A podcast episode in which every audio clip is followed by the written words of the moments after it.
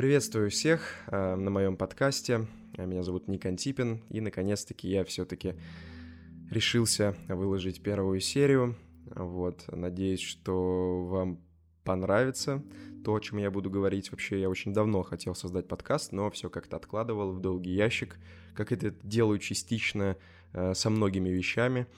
Вот, но все-таки решил, решил я наконец-таки этим заняться. Итак, а, мой подкаст называется «Цепная реакция». Почему я выбрал именно такое название? Ну, потому что я придумал некую концепцию, которая, наверное, как раз-таки удовлетворяет этому названию, и наоборот. Суть подкаста будет заключаться в том, что в конце каждой серии я буду плавненько анонсировать следующую серию. Таким образом будет возникать связанная цепочка – то есть из одной серии мы можем а, понять, что будет другой серии, что из этого получится и так далее. И мне кажется, это очень такая необычная концепция, которая позволяет говорить э, о многих, о многих вещах, которые, ну, то есть как бы не рассеиваться в узкоспециализированные темы, а говорить э, именно вот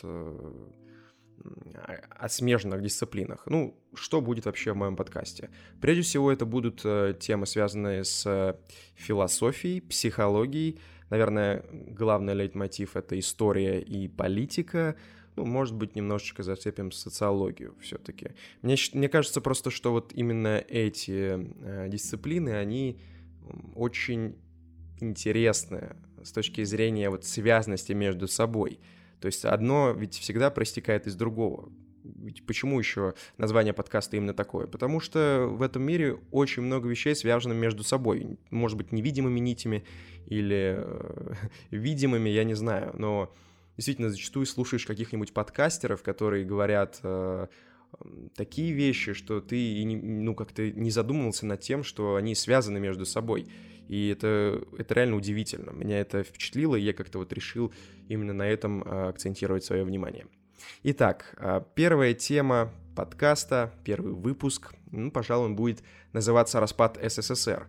Я буду вообще рассказывать, а, с чего все, как по моему мнению, да, началось, чем все закончилось, как бы это очевидно тоже, да, почему, собственно, так произошло, и остановлюсь поподробнее вообще, как это происходило.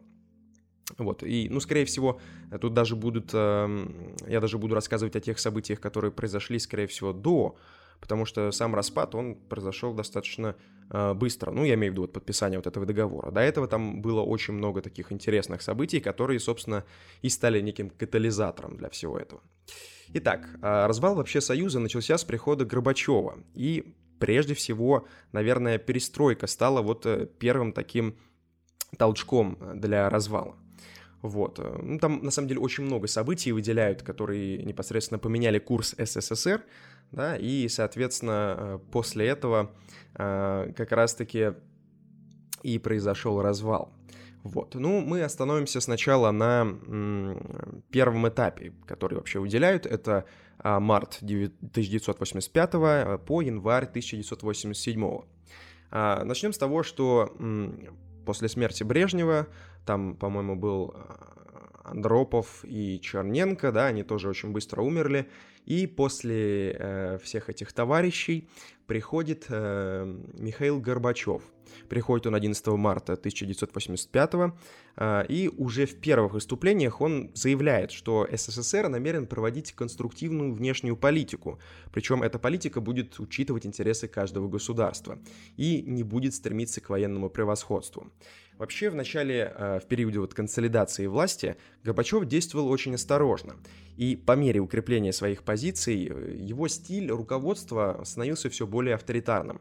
То есть э, все больше и больше власть была у него. И в конце концов он достиг своей цели, он практически самостоятельно определял и осуществлял внешний курс страны. Вот. На самом деле это удивительно. Обычно же там, как получается.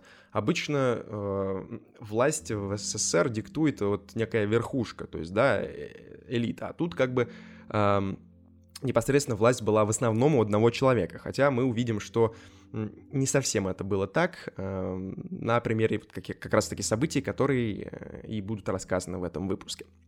Итак, 23 апреля 1985 года на состоявшемся пленуме ЦК КПСС, это Центральный комитет Коммунистической партии Советского Союза, а, Горбачев заявил о необходимости реформирования системы. Причем лозунг был такой а, – ускорение социально-экономического развития страны. То есть, по сути, их старая политика по построению коммунизма свелась к модернизации социализма. Ведь изначально в СССР хотели построить коммунизм.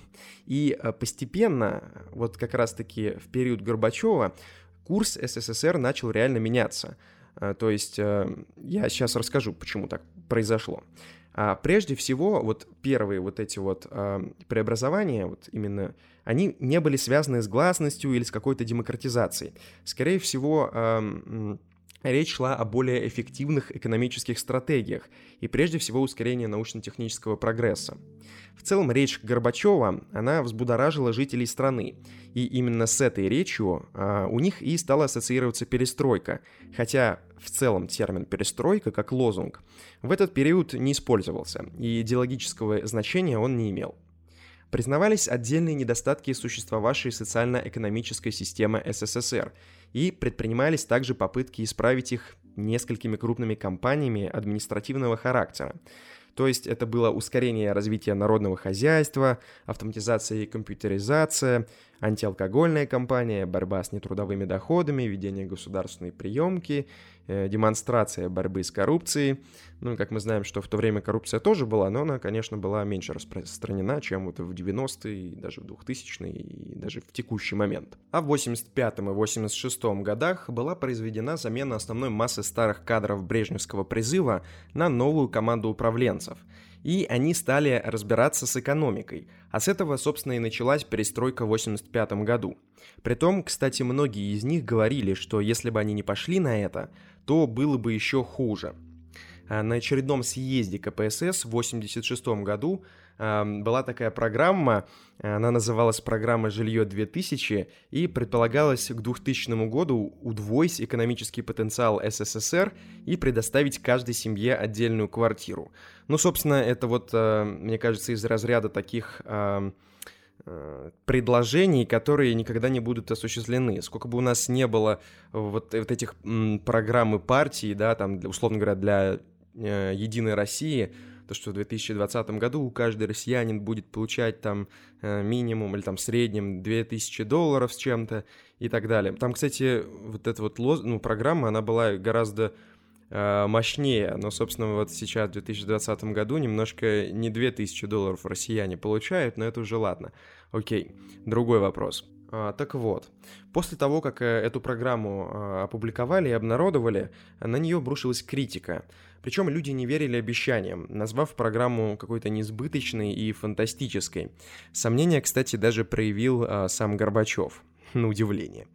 А, внешняя политика СССР 85-86 годы, в принципе, э, при этом э, продолжала оставаться довольно жесткой, а, несмотря на наметившееся сразу после прихода Горбачева некое потепление в отношениях США и Западом. А, при этом существенный сдвиг на международной арене все-таки произошел, но только осенью 1987 года, когда СССР а, согласился пойти на серьезные уступки при подготовке договора, а, был такой договор о ликвидации ракет средней и малой дальности. Он даже сейчас э, звучит, э, и там какие-то постоянно конфликты вокруг него происходят, непонятки, кто-то отказывается от этого договора, э, но это связано с Россией и США в целом. Вот. Это вот что касается первого этапа, который э, происходил, то есть такой начальный, зародышевый. А второй этап, он происходил с января 87 по июнь 89 года. И надо понимать, что вот к концу как раз-таки 86-го, начала 87-го а, Горбачевская команда все-таки пришла к выводу, что вот обычными административными мерами ситуацию в стране не изменить и предприняла попытку реформирования системы в духе демократического социализма. Ну, знаете, это там, как у вас э, в северных э, европейских странах, по типу там Норвегии, Дании, Швеции.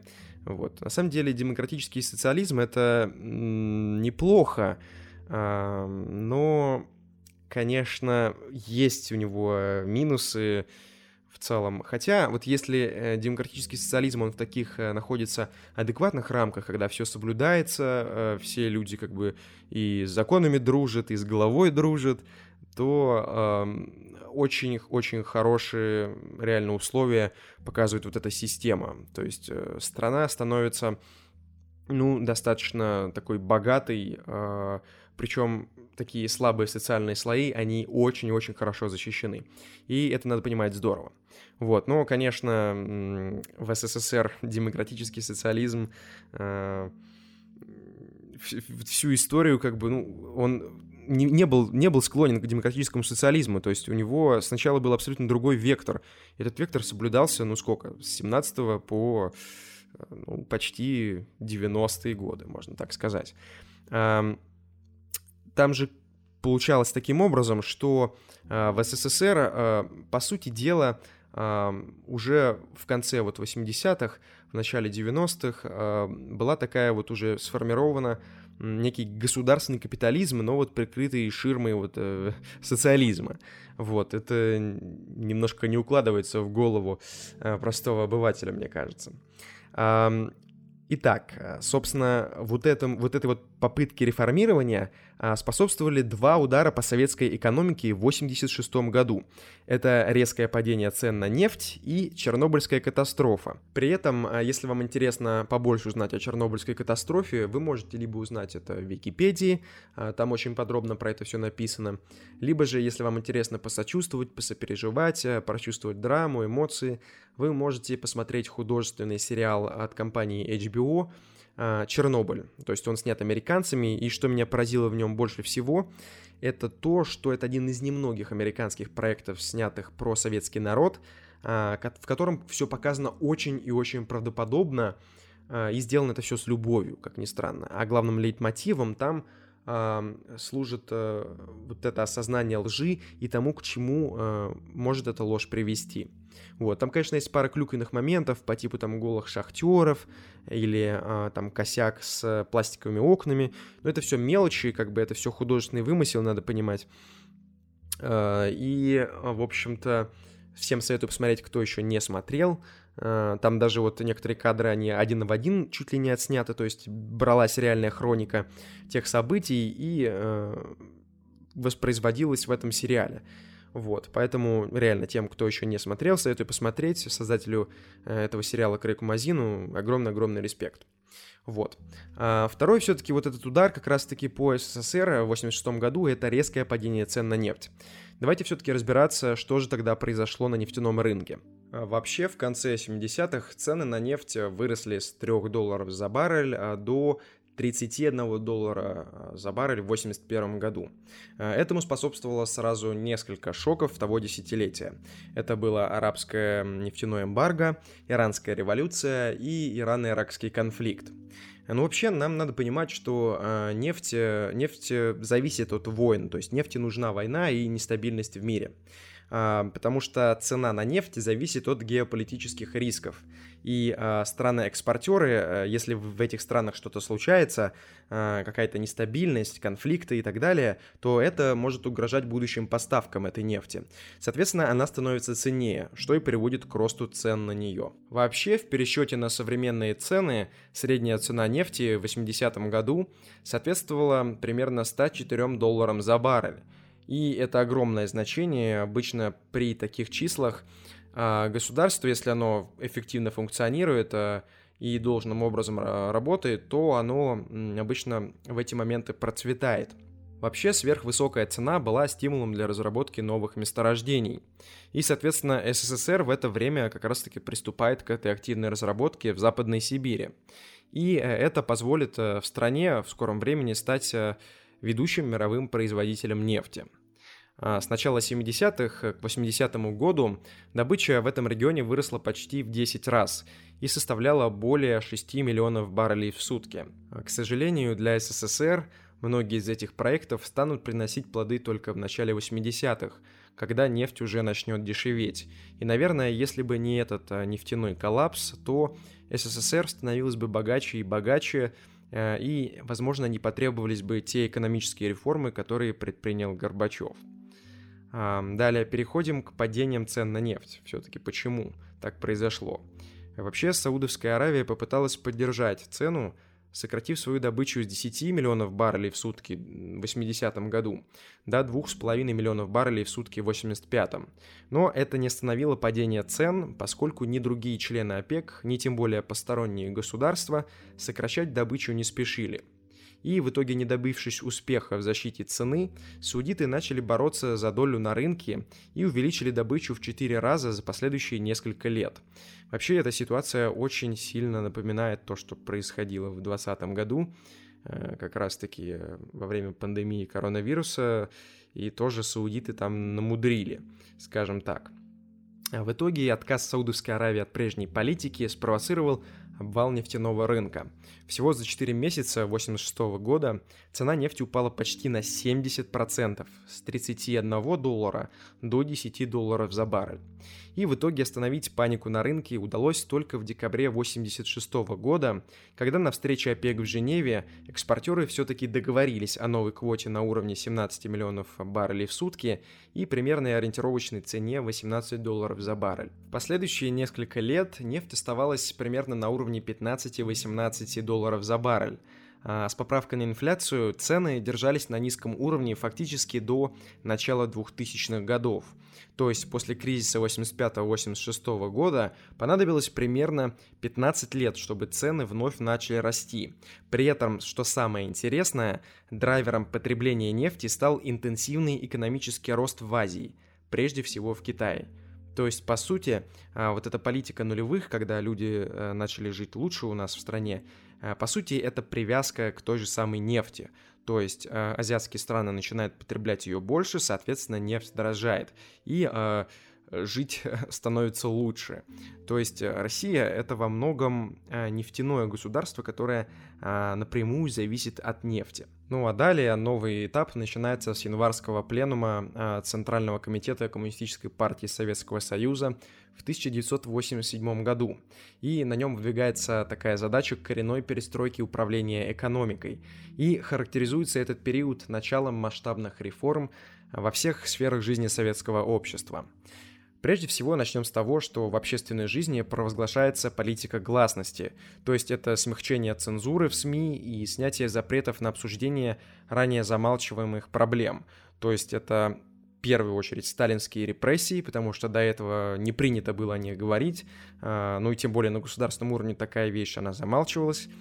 А, вот. А, дальше, допустим, наркомания, бытовое насилие, подростковая жестокость, э, секс и проституция. В общем, все это э, начало постепенно э, обсуждаться в обществе, а, даже на государственном уровне.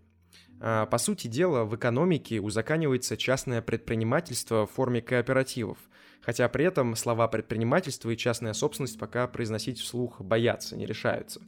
Вот. И кооперативы вообще вводятся как элемент рынка в существующую социалистическую модель. А постепенно начинают активно создаваться совместные предприятия с зарубежными компаниями, что ну, является относительно новым событием в жизни э, людей СССР. А что касается международной политики, то основной доктриной в ней становится новое политическое мышление или просто новое мышление – а, его суть описывается в книге Михаила Горбачева 1987 года под названием «Перестройка и новое мышление для нашей страны и всего мира». Вообще новое мышление брало курс на прекращение холодной войны с Западом, разрядку и отказ от гонки вооружений, и в целом включала в себя принципы деидеологизации внешней политики и отказ от классовой борьбы. А, при этом, как бы, я не вижу СССР как таковое а, вообще без классовой борьбы, ведь в этом и вся суть ее идеологии. То есть это было удивительной вещью в то время – а, соответственно, дальше выдвигаются лозунги о необходимости избавить социализм от деформаций, о возвращении к ленинским нормам, идеалам октября и к социализму с человеческим лицом, посредством, кто бы мог подумать, о демократизации всех сторон жизни общества, а, что, опять же, также не свойственно было а, политике Советского Союза до этого. Соответственно, э, путем, наверное, реформирования политических институтов. Вдумайтесь только, в этот период были опубликованы почти все запрещенные ранее произведения Гроссмана, Платонова, Замятина, Булгакова, Пастернака. А, вновь встал вопрос о сталинских репрессиях и реабилитации их жертв. То есть в 1987 году в сентябре была создана комиссия Политбюро ЦК КПСС по реабилитации. Что самое удивительное, было публичное празднование тысячелетия крещения Руси 1988 году, и это событие воспринималось как э, знаки перемен в политике государства в отношении церкви. А, в то время часть населения охвачена эйфорией от начавшихся после двух десятилетий застоя перемен и невиданной по прежним меркам свободы. Общественная апатия начала 80-х э, сменяется верой в светлое будущее – но вместе с тем э, с 1988 года в стране начинает постепенно нарастать общая неустойчивость, то есть ухудшается экономическое положение в стране, появляются сепаратистские настроения на национальных окраинах и вспыхивают первые межнациональные столкновения, что доселе вообще казалось невозможным. И происходит вот этот третий этап, э, длившийся до сентября 1991 года, заключительный этап перестройки. И в этот период происходит резкая дестабилизация обстановки в стране. То есть после первого съезда народных депутатов а, начинается противостояние коммунистической партии с а, возникшими в итоге демократизацией общества новыми политическими группировками. Естественно, если вы живете в безальтернативной э, по своей сути стране, э, которая, у которой только одна партия, которая контролирует все и вся, то и вот эта вот страна потихонечку начинает изменяться, и вот эта вот надежда появляется на светлое будущее, естественно, появятся эти демократические и другие э, новые политические группировки, которые будут противостоять коммунистической партии и коммунистической идеологии в целом. А, и, разумеется, из этого возникает множество проблем для коммунистического режима. Понятно, что это тоже сыграло свою роль, а, наверное, даже одну из главных ролей а, в том, что произошел распад СССР. И вообще вот эти изначально начатые по инициативе сверху перемены, они постепенно выходят из-под контроля властей. Это был это вторая половина 89 года. В итоге трудности в экономике перерастают в полномасштабный кризис. То есть в 89 году экономический рост резко замедляется, в 90-м сменяется падением, а уже к концу 91 года страна оказывается на грани экономического коллапса. То есть происходит катастрофический обвал жизненного уровня населения. Э, потому что реальностью советского общества начала 90-х становится массовая нищета и безработица. Соответственно, достигает апогея хронический э, товарный дефицит. А, ведь пустые полки магазинов становятся символом вот этого стыка 80-х и 90-х. И, соответственно, перестроечная эйфория в обществе уже сменяется разочарованием, неуверенностью в завтрашнем дне и а, всевозможными массовыми антикоммунистическими настроениями.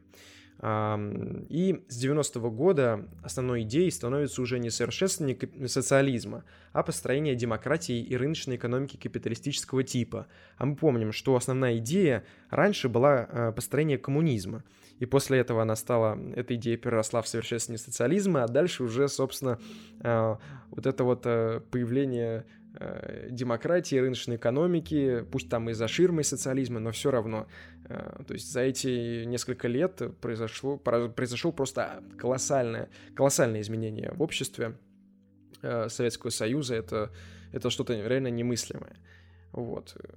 И, соответственно, вот в 90-м и в 91-м году уже социально-экономический строй э, СССР начинает приобретать черты капитализма.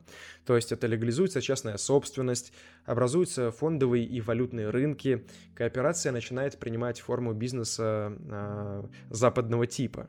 И, по сути, новое мышление на международной арене уже сводится к односторонним уступкам за Западу.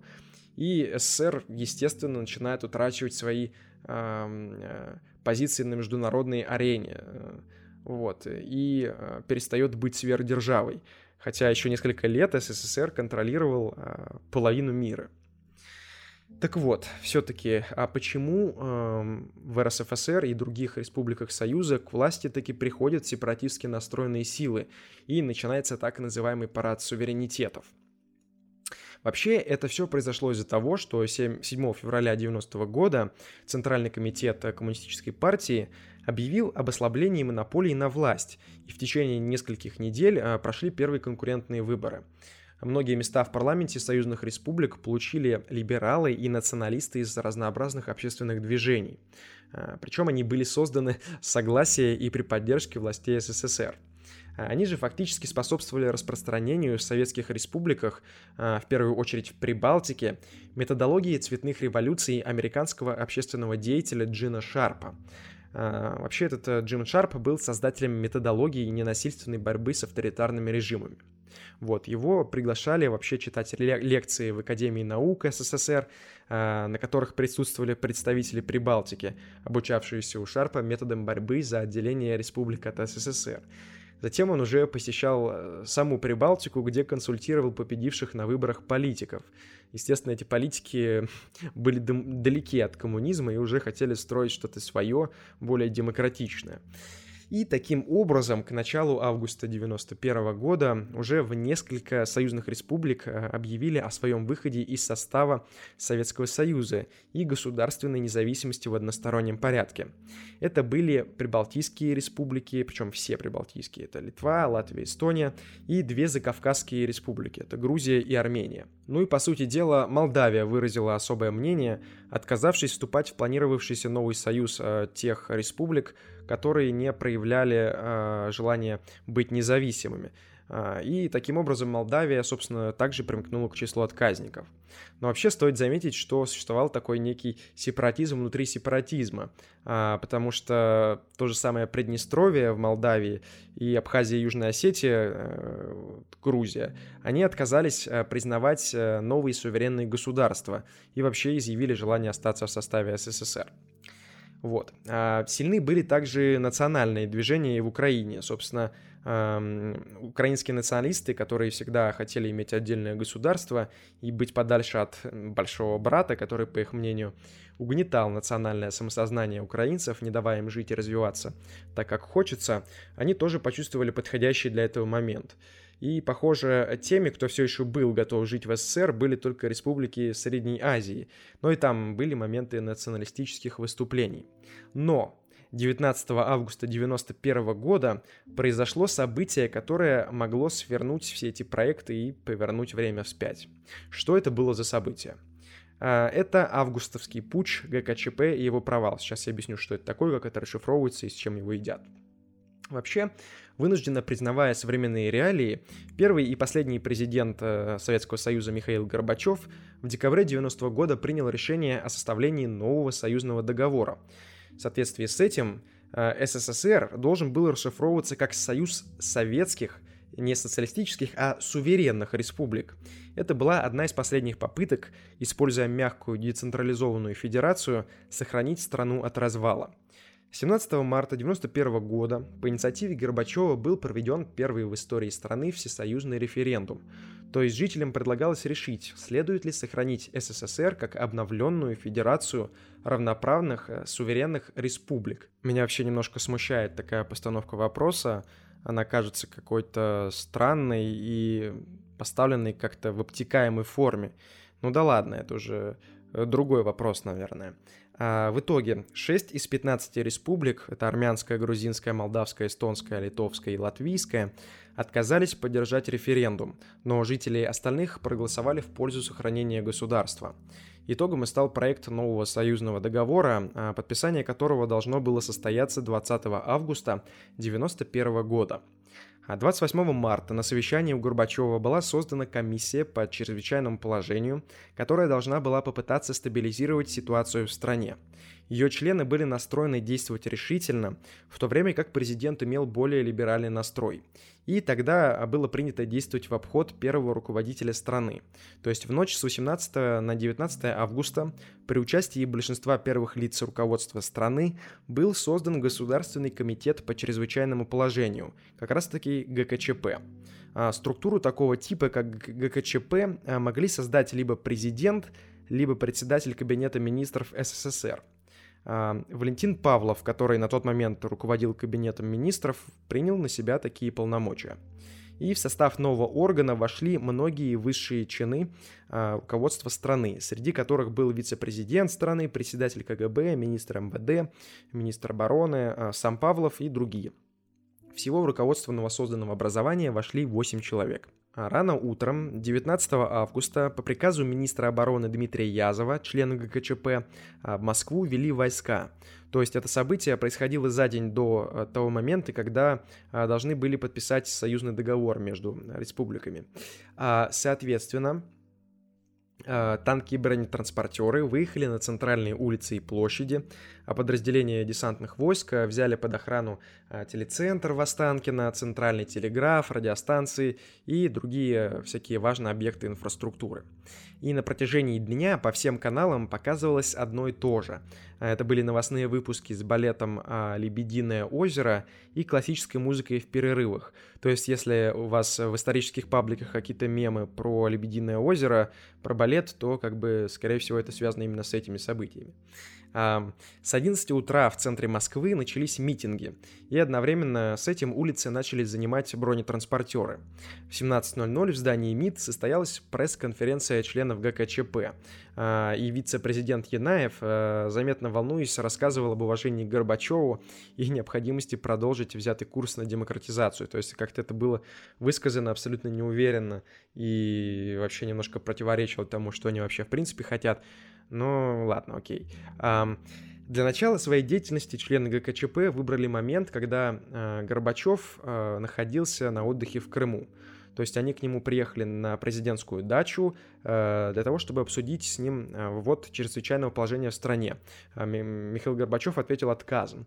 А после этого в резиденции была отключена вся связь, хотя при этом участники ГКЧП в своих воспоминаниях это отрицают. Горбачев был фактически заперт э, в своей резиденции, дачу окружил Севастопольский полк э, погранвойск, а президентский самолет и вертолет были блокированы в аэропорту по распоряжению начальника штаба войск ПВО, ПВО СССР э, генерала Игоря Мальцева. После этого по телевидению было объявлено, что Горбачев болен, в связи с чем власть в стране временно переходит к вице-президенту СССР Янаеву. Вообще есть свидетельства о том, что с, э, Михаил Горбачев знал о готовящихся событиях и э, даже выступал за ввод чрезвычайного положения в СССР. А Борис Ельцин утверждал, что находясь в, в его президентской даче, Горбачев э, все знал и ждал, кто победит. Э, о поддержке Горбачева накануне и в первые дни путча рассказывали члены ГКЧП. Однако при этом доказательств причастности президента СССР к путчу не было обнаружено. Митинги и акции протеста в связи с попыткой ввести режим чрезвычайного положения и комендантский час прошли во многих городах СССР. Однако, разумеется, как и должно быть, центром событий стала Москва. А как раз-таки 19 августа а, в Белом доме а, в целом располагался Верховный Совет РСФСР, и с 9 утра там находился Борис Ельцин. При этом там же располагался штаб сопротивления ГКЧП. А, руководство РСФСР во главе с Ельцином назвало а, действия ГКЧП государственным переворотом и а, призвало сторонников на защиту Белого дома. Днем к собравшимся вышел Ельцин и зачитал свое знаменитое обращение с одного из стоявших у здания танков. Кстати, легендарные кадры были сделаны.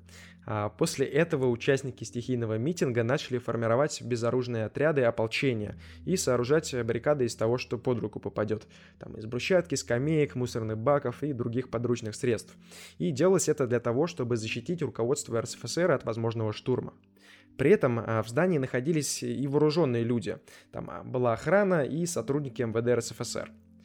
К вечеру же 20 августа вокруг Белого дома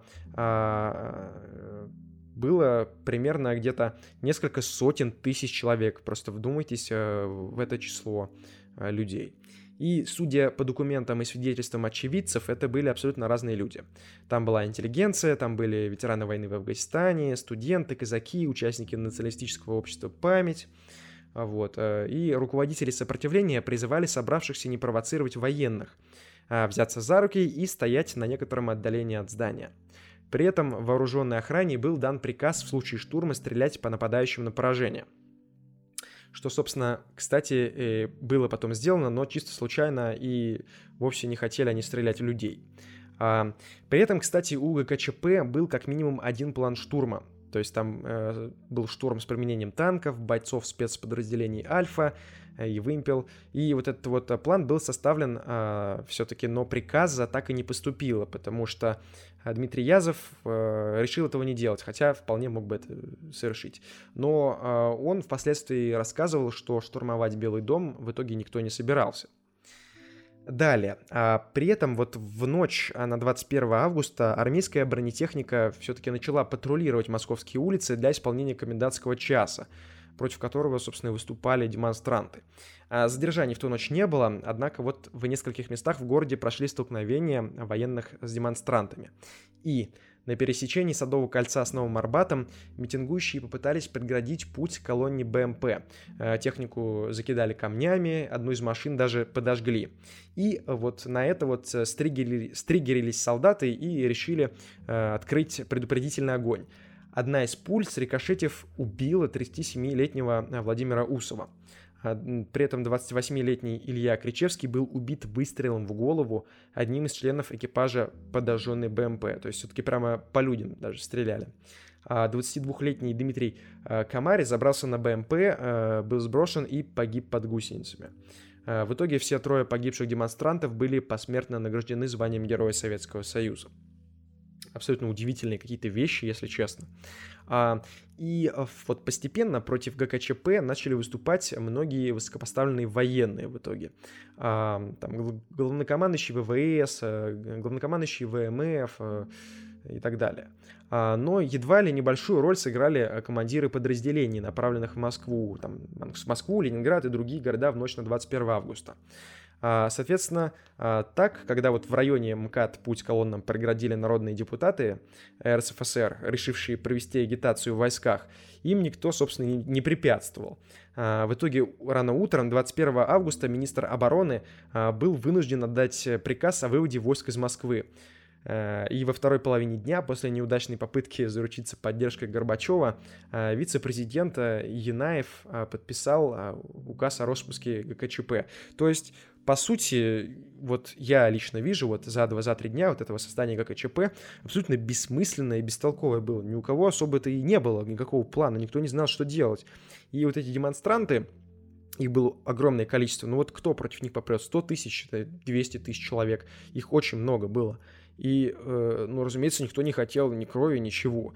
И вот эти вот неуверенные действия тех людей, которые создавали ГКЧП, ну, как бы собственно, вот это вот, наверное, знаете, последний такой э, отчаянный шаг э, Советского Союза вырваться наружу, но э, потом вот этот Советский Союз сам вот осознал и понял, что все-таки это уже бессмысленно и никому это не сдалось, по сути дела. При этом даже руководители союзных республик в большинстве случаев отказались вступать в прямую конфронтацию с ГКЧП. А многие на словах поддерживали действия путчистов, в частности там белорусская и украинская ССР. А при этом поддержка в республиках часто оказывалась абсолютно номинальной. А, к примеру, в Прибалтике ГКЧП поддержали руководители местных компартий, но они к тому времени уже не имели никакой власти. А, таким образом, с 22 по 29 августа 1991 года члены ГКЧП и некоторые их сторонники были арестованы. Впоследствии мера пресечения им была изменена на подписку о невыезде. В апреле 1993 года началось судебное разбирательство. А в феврале 1994 года в итоге подсудимые по делу ГКЧП были амнистированы решением Госдумы. При этом а, Борис Пуга, глава МВД СССР, а, покончил с собой в августе 1991 года, даже не дождавшись ареста. Ну, видимо, он просто думал, что последуют какие-то более серьезные последствия, но э, произошло все так, как произошло, собственно, всех амнистировали в 1994 году. А поражение и самороспуск ГКЧП фактически привел к краху центральной власти СССР. А, произошло переподчинение властных структур республиканским лидерам, и а, это все ускорило распад Союза. А, в течение а, месяца после путча объявили о независимости одна за другой власти почти всех союзных республик. При этом даже некоторые из них для придания легитимности этим решениям провели референдумы о независимости. 4 ноября 1991 года семью республиками из 12, а это была Белоруссия, Казахстан, Киргизия, Россия, Таджикистан, Туркмения, Узбекистан, а, все-таки ими было принято решение по заключению договора о создании Союза суверенных государств, а, ССГ, а, как конфедерации. Но референдум на Украине, проведенный 1 декабря 1991 года, на котором сторонники независимости победили даже в Крыму, сделал сохранение СССР в каком бы то ни было виде окончательно невозможным. Собственно, поэтому договор о создании Союза суверенных государств и не увидел свет.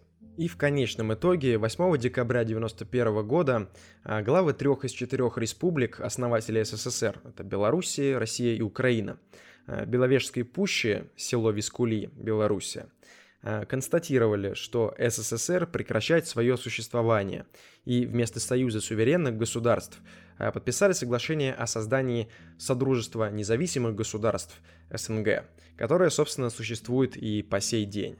Собственно, если э, подытожить все то, что я сказал, и э, указать, наверное, главные причины все-таки, а почему это произошло, э, мне кажется, тут сыграла на руку, наверное, экономическая обстановка. То есть, прежде всего, это связано с экономическим кризисом, произошедшим после того, как э, упали цены на нефть. То есть это послужило таким неким толчком – и, а, соответственно, далее пришлось э, реформировать всю эту политику, которая до этого казалась немножко застойной. А, соответственно, э, применять какие-то новые методы и э, уходить от построения коммунизма к модернизации социализма, а потом и вовсе а, а, люди начинают понимать, что экономика будет более-менее стабильной, нормальной, если она будет функционировать а, в капиталистическом режиме, то есть э, без э, вот этой а, социалистической заслонки. Соответственно, все, наверное, в конце 80-х и 90-х делалось как раз-таки для того, чтобы и сделать э, более-менее э, такую капиталистическую систему, пусть, опять же, и под э, вывеской социализма. Вот. А, соответственно, после этого, дав людям шанс, дав людям свободу, а, какую-то хоть немножко, но этого уже было достаточно для того, чтобы запустить какие-то необратимые процессы, когда люди уже начинали понимать, что а, их, наверное, выделяют все-таки индивидуальные черты, а, что каждый из них индивидуальность, и каждая республика по-своему индивидуальна и независима. И именно тогда они а, заразились вот этим вирусом независимости, вирусом свободы, э, вирусом самостоятельности. И, соответственно, все вот эти события, которые были, вот августовский путч, то есть он лишил возможности соответственно, вот это вот э, создать вот этот вот союз э, суверенных государств, хотя это, опять же, то же самое э, разделение, наверное, в какой-то степени СССР, то есть это уже не, не, не в том виде СССР будет существовать, если бы ССГ вот этот приняли, вот, но тем не менее. Соответственно, произошло, наверное, то, что, собственно, произошло. А, вот эти вот все а, всеобщие дефициты, а, неудачные попытки реформирования советской системы и, в конце концов, господство одной идеологии, которая постепенно сходила на нет. Причем знаете, это те же люди, которые, собственно, создавали этот коммунизм и поддерживали, они же его, собственно, развалили изнутри, по сути. Вот. Ну, изнутри как они развалили? То есть э, из-за внешних факторов они начали развал изнутри. Но, опять же, это все э, именно продиктовано тем, что и делали э, тогда а, управленцы Советского Союза. Вот. В общем-то, а, в целом там же и транжирство финансами, финансами были, потому что э, народную казну вообще стали спускать, опять же, на гонку вооружений, да. Ну, то есть это уже э, долгоиграющие такие вещи. Вот. А, в общем, и в принципе так все оно и произошло, то что люди захотели свободы, и люди поняли, что а можно жить-то все-таки лучше. Ну, опять же, если бы не было вот этого кризиса, вот этих вот дефицитов, то, конечно, не было бы таких сильных антикоммунистических настроений, да и, наверное, все-таки не запускали бы, а, не запускал бы Горбачев вот это вот, мне кажется, экономическую систему, хотя, может быть, и запускал бы. Я не берусь за это утверждать, Я все-таки не историк, глубоко это не изучал, но тем не менее все-таки вот эта вот модернизация социализма, она в конечном итоге превратилась в чистый капитализм. Можно так сказать. Но за счет кризисов, за счет того, что, опять же, э, все почувствовали свободу, все, наверное, так и вышло. Ну что ж, я думаю, это было немножечко хотя бы полезно для вас. Эм, кто-нибудь что-нибудь новое узнал все-таки про те события, которые происходили. А, и в следующем выпуске, так как у меня подкаст «Цепная реакция», и а, все оно связано между собой, и следующее звено, следующий выпуск, мы поговорим с вами о том, откуда все-таки э, родилась демократия, а, как она развивалась, как она, может быть, трансформировалась, менялась, и можно поговорить о видах демократии. Вот. Э, и в целом, я думаю, что это интересная тема, которая, да и самому мне будет интересно в процессе изучения и изложения. Поэтому оставайтесь, как говорится, с нашим подкастом. Называется «Цепная реакция». Всем, всем советуйте подписаться, кто дослушал до сюда, по крайней мере. Вот, значит, э, точно э, вам, может быть, я надеюсь, понравилось. Вот, э, подписывайтесь в контакт, подписывайтесь в Телеграм. Я надеюсь, что все ссылки будут для вас доступны. Вот, всем спасибо, с вами был Ник Антипин, пора закругляться. Как говорится, до новых встреч через неделю.